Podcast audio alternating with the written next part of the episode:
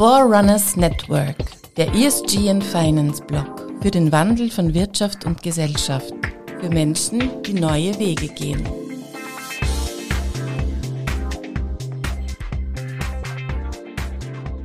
Herzlich willkommen, liebe Hörerinnen bei Forerunners Network. Wir haben heute einen ganz besonderen Gast hier, nämlich Rita Isiba. Warum haben wir Rita eingeladen? Kennengelernt haben wir sie über LinkedIn mit ihrer großen Follower-Gemeinde und Postings, die ein bisschen abseits sind von dem übrigen Karrieregeschwafel. Ihre Themen und Stationen entsprechen genau den Leitlinien, über die Vorrunners berichten will, nämlich unter den Reitern Social, Media, äh, Social und Governance. Wir sprechen heute über Diversität, Brücken zwischen Nationen, Menschenführung und Begeisterung. Schön, dass du da bist, Rita. Danke für die Einladung. Ich fühle mich wirklich sehr geehrt. Danke dir. Ja, der erste Satz, den ich mir aufgeschrieben habe, könnte vielleicht eine bisschen längere Ansage werden. Erklär kurz deinen Werdegang von der Geburt bis hierher ins Studio zu uns. Puh, interessant. Okay, wo fange ich an? 21. März 1980 bin ich in Wien, in den alten AKH auf die Welt gekommen. Äh, meine Mama ist Goldschmiedin, mein Papa ist Kfz-Mechaniker gewesen und ja, und wir sind im 17. Bezirk, ähm, haben wir damals gelebt in die 80er Jahre. Wir waren sehr einzigartig, weil wenn man sich da vorstellt, in die äh, 80er Jahre eine afrikanische Familie zu begegnen, dann ist das wirklich ein Erlebnis für viele Menschen in Österreich, also nicht nur in Wien, aber tatsächlich auch in Österreich. Und ähm, dementsprechend bin ich auch ähm, so erzogen worden als einzigartig, aber im positiven Sinne. Und meine Eltern waren recht autoritär, aber mit sehr viel Liebe. Also die haben ähm, uns vielleicht auch, äh, sagt man, gerüdigt. Äh, mit, also mit einer Hand hatten sie die Route, aber mit der anderen Hand haben sie uns wirklich sehr viel Zuneigung und, äh, und uns im Leben unterstützt und unser Selbstbewusstsein äh, wirklich aufgebaut. Und dementsprechend äh, war es ziemlich einfach für mich und meine drei weiteren Geschwistern, uns durchzuschlagen in ein Land, das äh, zu 90 Prozent homogen ist. Ja? Und ähm, wenn ich das jetzt sage, damit meine ich einfach, dass ich eigentlich eine, eine Person bin, wo man, ein, wo man die Diversität eigentlich ansieht, ja, als Dunkelhäutige und ich bin auch noch eine Frau dazu. Und wenn man jetzt die Neurodiversität auch noch hinzufügt, ich bin auch Legasthenikerin, also diese Kombination, weiß ich, ist für vielen anderen Menschen eine Art von ähm, Hindernis, aber ich habe daraus eigentlich Kraft geschöpft, dass ich anders bin und äh, deswegen erwähne ich jetzt auch ein bisschen, wie meine Eltern mich erzogen haben, macht wirklich viel Einfluss von meiner Denkweise von heute. Und dementsprechend habe ich so auch meinen Werdegang geformt. Also obwohl ich Legasthenikerin bin, ähm, habe ich trotzdem es geschafft, äh, sogar meinen Masters zu erwerben. Also von, von der Hauptschule war ich dann in der Handelsschule, von der Handelsschule habe ich es dann tatsächlich geschafft, dann ähm, nach Großbritannien zu ziehen. Von Großbritannien habe ich dann einen College gemacht in Business and Finance und danach ähm, habe ich, war ich dann an der Universität Universität von Hertfordshire. Dort habe ich einen Bachelor in äh, Business und European Studies erworben und dann anschließend in Schottland, in Edinburgh, meinen MBA, Masters of Business Administration, obwohl ich Legisthenikerin bin, ja. Und für mich war es immer wichtig, dass ich mich nie in eine Art von Opferrolle reinschlüpfe, was sehr leicht ist, wenn man sich als eine Minderheit sieht. Und ziemlich oft wird ähm, Diversität auch so gesehen. Diversität heißt, du bist von einer Minderheitsgruppe und dementsprechend muss man lernen, wie man das managen kann. Ich allerdings habe mir gedacht, hm, diese Sache mit Diversität ist eigentlich nicht schlecht, das ist eine gute Sache, aber ich glaube, das Wichtigste ist eigentlich die Inklusion. Also wenn man sagt Diversity, muss man aber auch erwähnen Inklusion, DNI, Diversity and Inclusion. Und ein Grund, warum ich das sage, ist, dass Diversity ist jeder. Wir sind alle divers. Sehr oft wird Diversity so bezeichnet, dass äh, von den externen Fakten, ja, also du bist offensichtlich eine Frau, du bist offensichtlich äh, hast eine Behinderung, du bist offensichtlich dunkelhäutig, äh, du bist offensichtlich Muslime. Aber letztendlich, du sitzt gegenüber von mir, du bist ein weißer Mann, aber du hast auch viel Diversität, ja. Also ich weiß nicht, vielleicht bist du Single, vielleicht, also vielleicht bist du ledig, vielleicht bist du verheiratet, vielleicht bist du verlobt, vielleicht hast du keine Kinder, vielleicht hast du Kinder, vielleicht hast du einen akademischen Abschluss, vielleicht hast du keinen, vielleicht bist du von einer Arbeiterklasse oder bist du vielleicht in, reich auf die Welt gekommen. Also jeder Mensch ist divers. Also ganz kurz eine Zwischenfrage. Also in Wirklichkeit, ein spannender Satz, den habe ich eigentlich so nie, nicht gehört. Die gesamten, reden wir jetzt von den Österreicherinnen, ja, mhm. sind eigentlich eine Masse von diversen Menschen. Richtig. Wir cool. sind alle divers, ja. Und ähm, man fokussiert sich oft an diesen, äh, an, und, und du hast ja auch erwähnt, Brücken bauen. Und ich finde das ganz wichtig, wenn man sagt Brücken bauen, Brücken bauen ist ja auch eine Art von Inklusion. Wenn man Diversity sagt, dann für mich ist das automatisch eine Fragmentierung, weil das heißt, ich versus du obwohl wir es alle divers sind. Und es ist auch wunderschön, aber es ist auch kompliziert, die Sache. Wenn man jetzt Inklusion sagt, finde ich, ist das das Management von dieser Diversität. Wie kann man Leute zusammenbringen? Wie kann man sich, wie kann man dieses Zugehörigkeitsgefühl fördern? Und ich basiere alles, was ich tue, immer an die drei Cs. Also ich, ich, ich sage drei C auf Englisch und zwar Communication, uh, Collaboration and Creativity.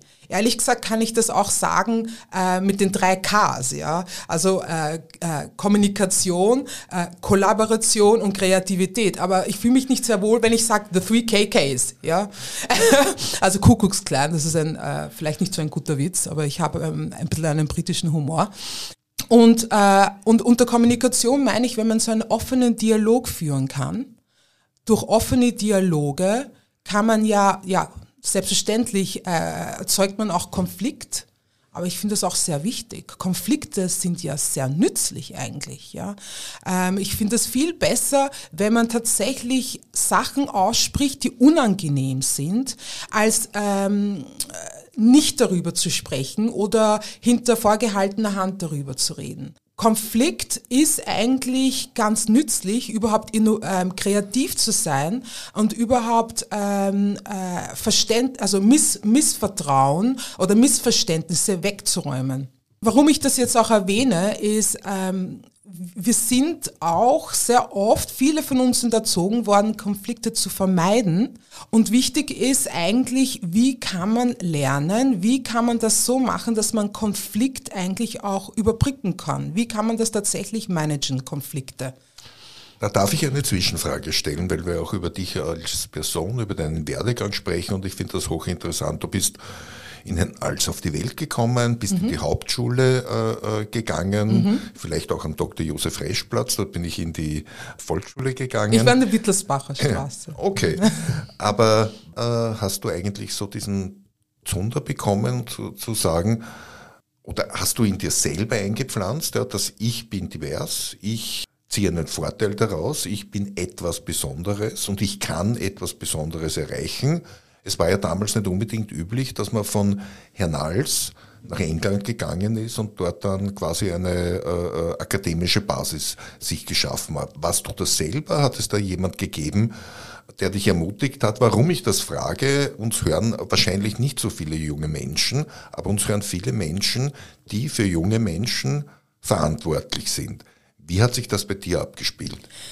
Also eigentlich zu Hause habe ich mich nie divers gefühlt. Ich habe mich eher mehr divers gefühlt, sobald ich auf der Straße war, so, sobald ich in der U-Bahn saß, sobald ich in der Schule war. Also äh, ich habe nie jemanden anderen gesehen außer meiner Familie, der ausschaut so wie ich. Ja, also ich hatte keine Vorbilder in diesem Sinne.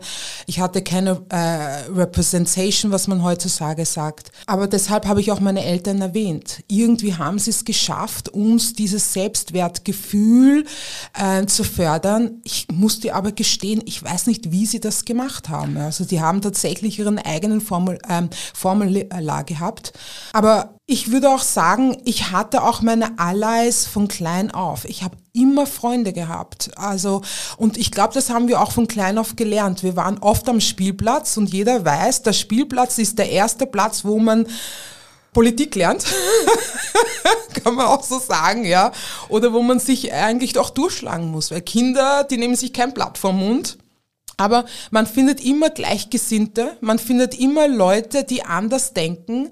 Und ich habe von klein auf gelernt, wenn ich weiß vom ersten Eindruck, tun sich Leute schwer, weil die wissen nicht, was mit mir anzufangen ist. Äh, wenn man, wenn man nicht vielen schwarzen Menschen in die Quere gekommen ist, dann tut man sich schwer, das kann ich total nachvollziehen.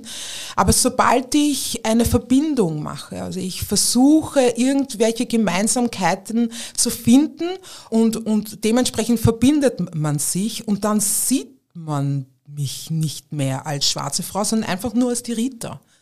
Also ich, ich kann dir leider nicht sagen, dass ich irgendwelche Menschen in meinem Umfeld hatte, die mich gefördert hatten oder dass ich einen Mentor hatte. Ich, es waren meine Eltern, es waren meine Geschwister, es waren meine Comichefteln, meine Freunde und ich. Ich kann nicht einmal sagen, dass es meine Lehrerin war, weil meine Lehrerin hat sich leider sehr schwer getan mit mir, weil ich halt Legasthenikerin war. Ich war, war nicht wirklich brav. So nach dem Motto, auch das noch.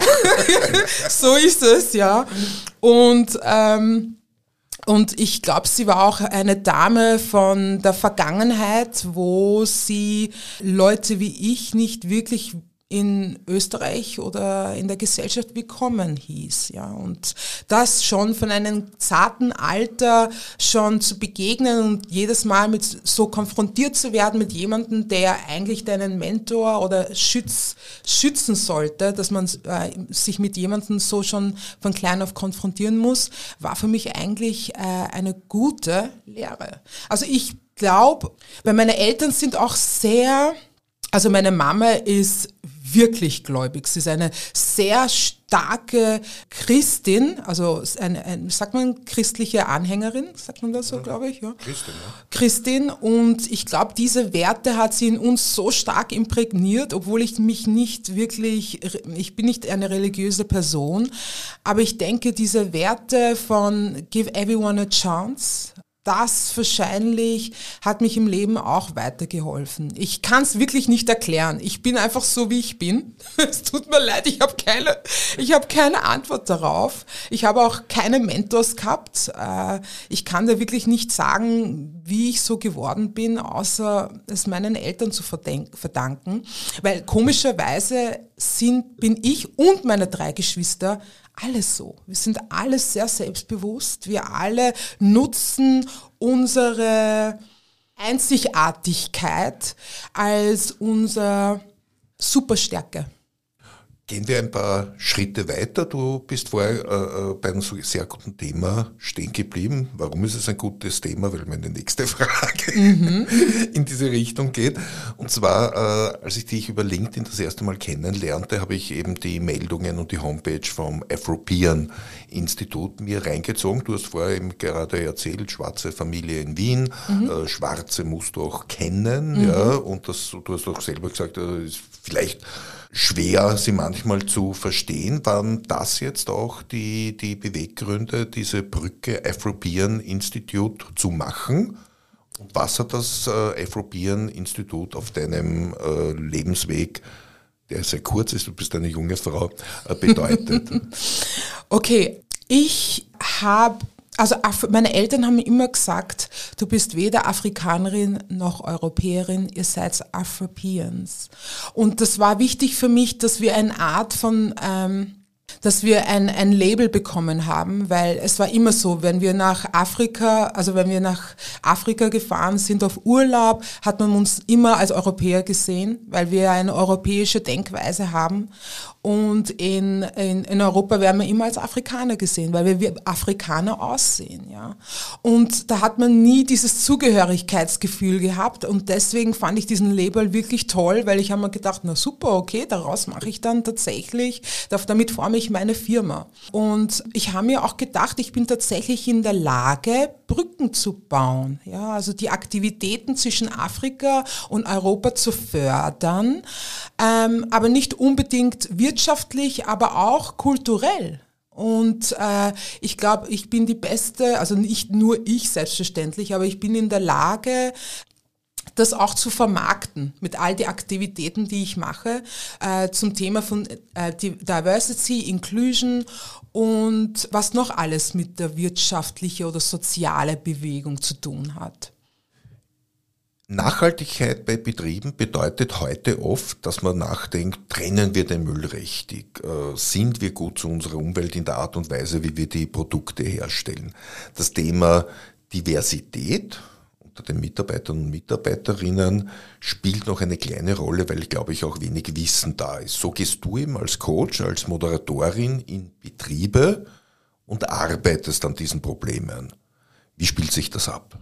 Richtig. Ähm, ich lehne mich eher mehr an der Inklusion an. Also Diversity gibt es ja so und so. Jede Firma hat eine Art von Diversität und das ist das Erste, was ich immer angebe. Wir sind alle divers und dann breche ich es immer runter, warum wir alle divers sind. Also es ist nicht nur das Externe, sondern auch das Intrinsische. Zum Beispiel äh, eine, eine Person ist entweder ledig oder verheiratet, diese Person hat Kinder oder diese hat keine.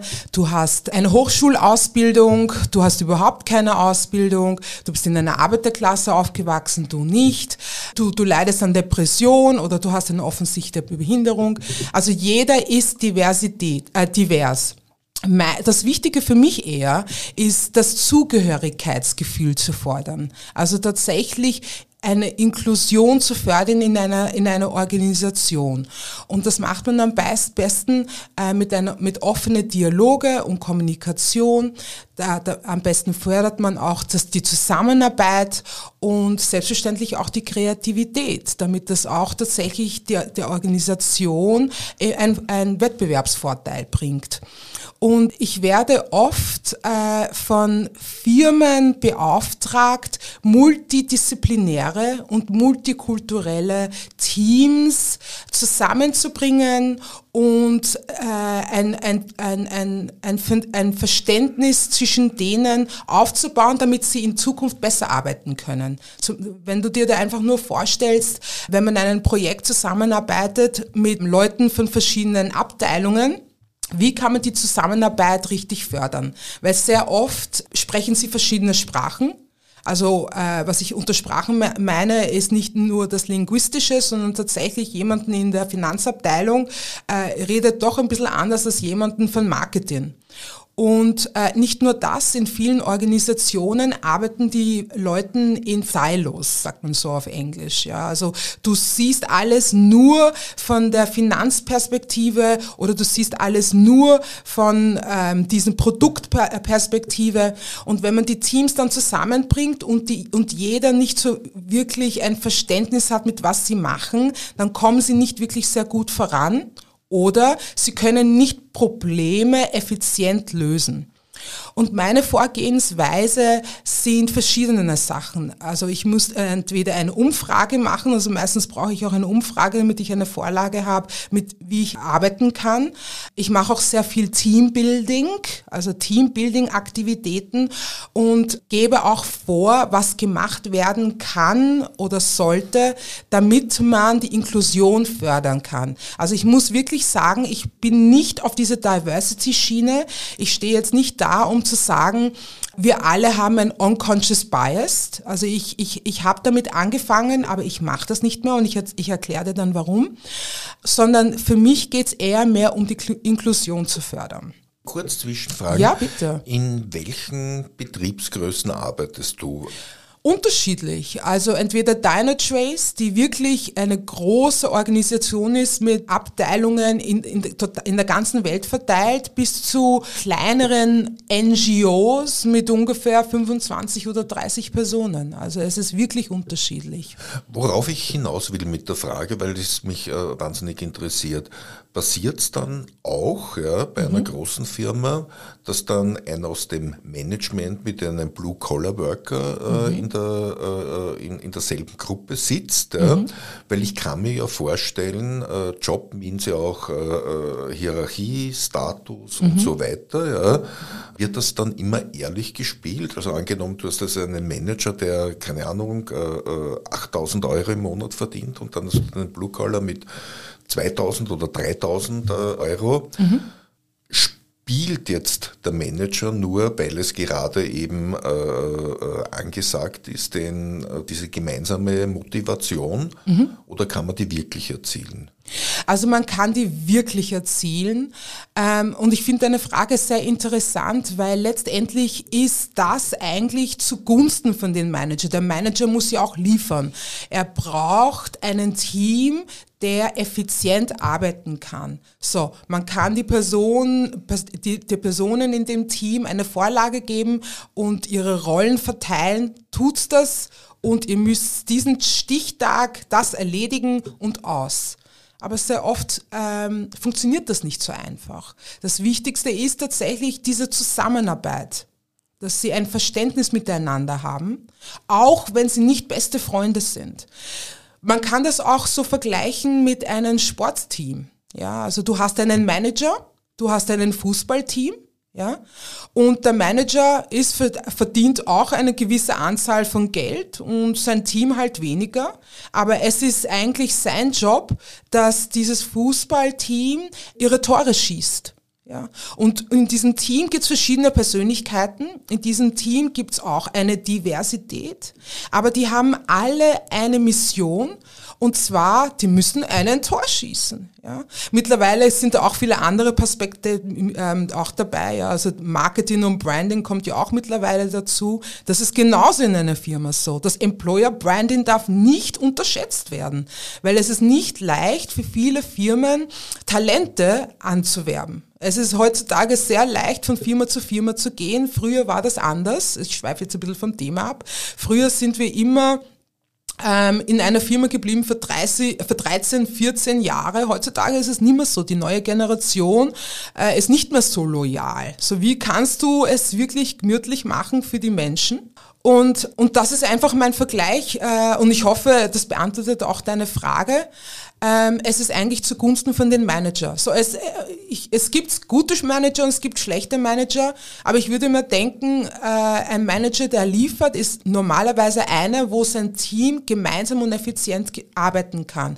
Und da ist es wurscht, wie divers es ist. Hauptsache, die haben ein Zugehörigkeitsgefühl wenn ich sage wurscht, ich kann mir sehr gut vorstellen, dass vielen die Haare sträubt. Aber was ich damit meine ist, eigentlich ist es gar nicht so schwer, ein diverses Team anzuwerben oder ein diverses Team zusammenzustellen. Es geht eher mehr, da, sobald du ein diverses Team hast, wie kannst du dieses diverse Team effizient führen? Und das geht wirklich nur mit der Inklusion. Ja. Ja, top. Und wer holt dich da? Der Manager, dann, wenn es zu spät ist, also mhm. wenn er äh, mhm. bereits größere Probleme hat, mhm. oder holt dich der Herr Erler, äh, dessen Aufgabe es ja ist, äh, diese Probleme erst gar nicht aufkommen zu lassen? Also ich muss sagen, ich werde eher mehr ins Boot geholt, wenn the damage is already done. Aber ich habe auch schon Kunden gehabt, die mich präventiv reingebracht haben. Und meistens sind es eh die, die gut zu diesem Thema eingelesen sind oder Firmen, die tatsächlich jemanden haben, die sich für People und Culture, dass sie äh, dafür eigentlich stehen. Also es, mittlerweile sagt man nicht mehr, mehr die Personalabteilung, sondern man hat wirklich Leute, die sich für die Unternehmenskultur kümmern. Und dementsprechend geht es denen, diesen Firmen ziemlich gut und die haben meistens auch eine Art von Unternehmenskultur, das nur Erfolge steuert. Ich meine, selbstverständlich, jeder hat seine Herausforderungen, aber es gibt halt Firmen, die ein bisschen besser performen als andere. Also für unsere Hörerinnen rechtzeitig Rita anrufen, bevor the damage is done. Und ich möchte aber jetzt wieder äh, zurückkehren zu dir als Person, zu dem, was dir wichtig ist, mhm. weil wir schon ganz langsam und gemütlich Richtung äh, Ende des Podcasts kommen. Und zwar du als Afropian, mhm. wie beurteilst du die heutige Lage der, der Community der Afrikaner und Afrikanerinnen in Wien, in Österreich? Mhm. Sind die Brücken gebaut oder müssen sie gebaut werden oder sind die Türen zu den Brücken verschlossen? Also verschlossen sicher nicht und wir haben Brücken. Also ich muss sagen, ja, na sicher, es ist immer gut, mehr Brücken zu bauen. Das, das erhöht ja den Wohlstand, oder? Brücken bauen. Die Lage hat sich selbstverständlich geändert. In jeder Generation verbessert sich die Gesellschaft. Ich kann genau dasselbe auch an, an, an, an, äh, an dir weitergeben. Wie ist der Unterschied zwischen wie alt bist du jetzt? Äh, zwischen die, fünf, die 60er Jahre. ich bin 39, mein Führerschein lügt. Wie ist der Unterschied zwischen die 60er Jahre und heute? Es haben sich wirklich viele Brücken gebaut, ja, und es, es sind viele stabile Brücken mittlerweile. Ich weiß, worauf du hinausgehen möchtest. Ich fühle mich wohl. Ja, selbstverständlich gibt's viel Microaggressions, äh, es gibt viel Ignoranz, es gibt viele Menschen, die Angst haben, es gibt viele Menschen, die keine Veränderung haben wollen. Es gibt viele Menschen, die, die, die möchten kein multikulturelles, aber dafür gibt's auch sehr, sehr viele Menschen, die Leute wie ich willkommen heißen, Leute wie du. Ja. Die das genießen, ja. und äh, und äh, dementsprechend ich, ich bin sehr optimistisch, ich fühle mich wohl, ich bin sehr, sehr stolz, äh, Österreicherin zu sein mit, mit afrikanischen Wurzeln. Ich finde, die neue Generation wird sogar besser haben und äh, ich freue mich schon für die Zukunft und ja. Naja, dann werden wir gleich ganz visionär. Wir sind ja Vorrunner jetzt da gemeinsam im Studio. Und Du hast gerade in die Zukunft geblickt und, und ich weiß auch durch unser Vorgespräch bei einem Schokocroissant, dass du Mutter einer zweijährigen Tochter bist. Und das mhm. ist sogar so die Schlussfrage. Die ist jetzt zwei, in 15 Jahren steht sie so mitten ja, im, im Leben und äh, darf wählen gehen und darf einen Freund haben, wenn du sie erlaubst. Ja. Sicher. äh, wie wird in 15 Jahren die Situation für Afropeans in Österreich sein, in Sachen Leben und in Sachen Beruf und Karriere? Also ich weiß, wir öffnen sehr viele Türen, aber die werden auch neue Herausforderungen haben. Und ich möchte meine Tochter dafür vor, ich möchte sie vorbereiten, diese ähm, Herausforderungen ähm, überbrücken zu können und äh, sich durchkämpfen zu können, dass sie selber auch ein Vorbild sein kann für ihre Generation. Ist egal, was für einen Hintergrund man hat, ja. Aber ich glaube, die Gesellschaft und die Welt verbessert sich immer. Deswegen, des, dementsprechend äh, bin ich sehr zuversichtlich und ich freue mich eigentlich auch schon auf die Zukunft. Also ich bin nicht so eine, wo ich Angst habe von der Zukunft. Und ich glaube, ihr wird es wirklich besser gehen, wenn es um solche Angelegenheiten geht, ein Afropäerin zu sein, weil es ist wirklich eine. Ja. Ihr Papa ist nämlich äh, ein, ein Indigenous, also ein Native Österreicher. Ja. Und ja, ich, ich freue mich für sie eigentlich. Ja. Aber wie gesagt, sie wird ihre eigenen Herausforderungen haben. Was die sein werden, schauen wir mal. Damit kriegst du auf jeden Fall den Preis für den schönsten Schlusssatz in unserem Podcast. Und ich bedanke mich bei dir, Rita. Es war ein tolles Gespräch. Herzlichen Dank für die Einladung.